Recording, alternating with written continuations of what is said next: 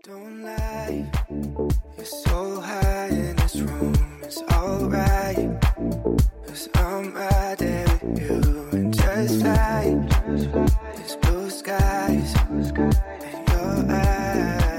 各位同学，大家早上好，我是瑶瑶老师，欢迎来到今天这一期的英语口语每日养成。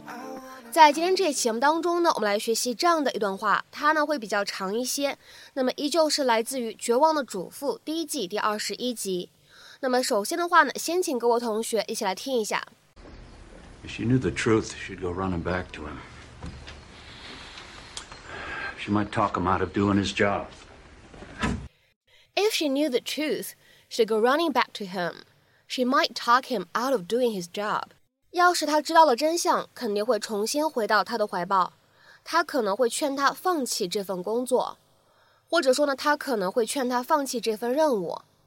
If she knew the truth, she'd go running back to him. She might talk him out of doing his job. If she knew the truth, she'd go running back to him.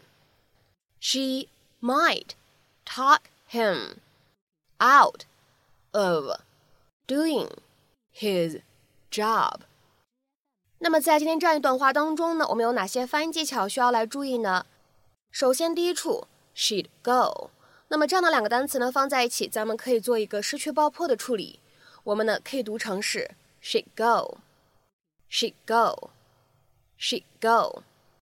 然后呢，再来看一下第二处发音技巧，back to， 这样的两个单词呢放在一起会有一个明显的失去爆破，所以的话呢，我们可以读成 back to，back to，back to。再往后面看，might talk him 这样的三个单词呢放在一起，咱们可以有啊失去爆破加上击穿的处理，所以呢，这样的三个单词我们可以读成是 might talk him，might talk him。might talk him。而最后这一处发音技巧呢，一起来看一下 ，out 和 of 放在一起呢，可以有一个连读的处理，而且呢，在美式发音当中，此处连读之后呢，会有一个典型的 flap t，会有一个闪音的处理。所以呢，这样的两个单词 out of，我们在美式发音当中呢，会读成 out of，out of，out of。 Hi, Kendra. And despite the evidence, despite all that's been laid out in front of me, I just can't help thinking there's more to the story. Does it sound stupid? No, no, of course not. Unfortunately, you've got the whole story right here. But Mike's lawyer pleaded self defense, and if that's the case, Delfino sold black tar heroin to my daughter.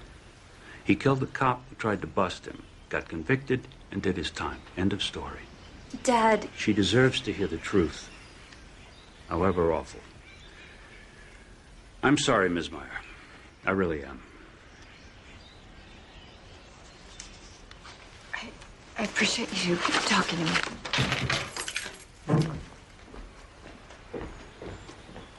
what the hell was that? If she knew the truth, she'd go running back to him. She might talk him out of doing his job. I can't risk that. Just don't have the time.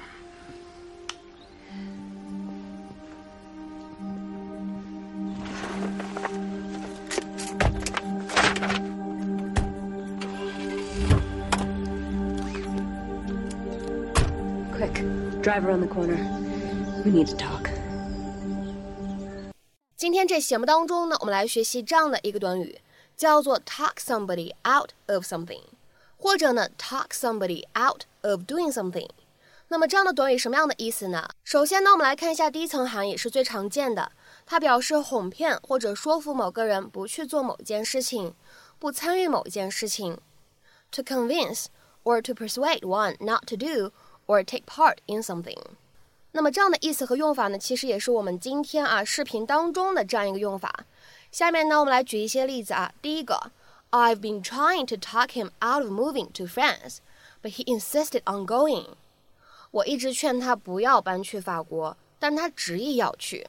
I've been trying to talk him out of moving to France, but he insisted on going。再来看一下第二个例子，Remember the reasons why you are quitting. Don't let them talk you out of it. 记住你辞职的原因，别让他们说服你放弃离职。Remember the reasons why you are quitting. Don't let them talk you out of it. 好，下面呢，我们再来看一下这样一个例子。His father talked him out of moving out. 他的父亲劝说他不要搬出去。His father talked him out of moving out.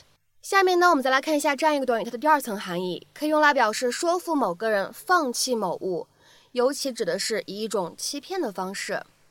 To convince one to give up or relinquish something, especially in a deceitful manner. 下面呢，来看两个简短的例子。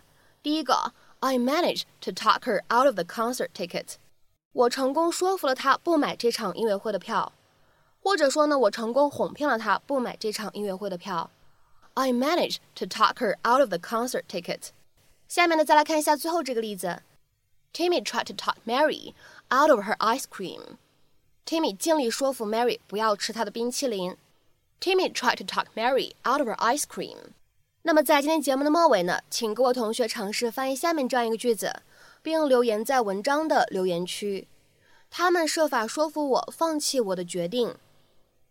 他们设法说服我放弃我的决定。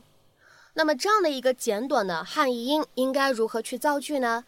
期待各位同学的踊跃发言。我们今天这期的分享呢，就先到这里，拜拜。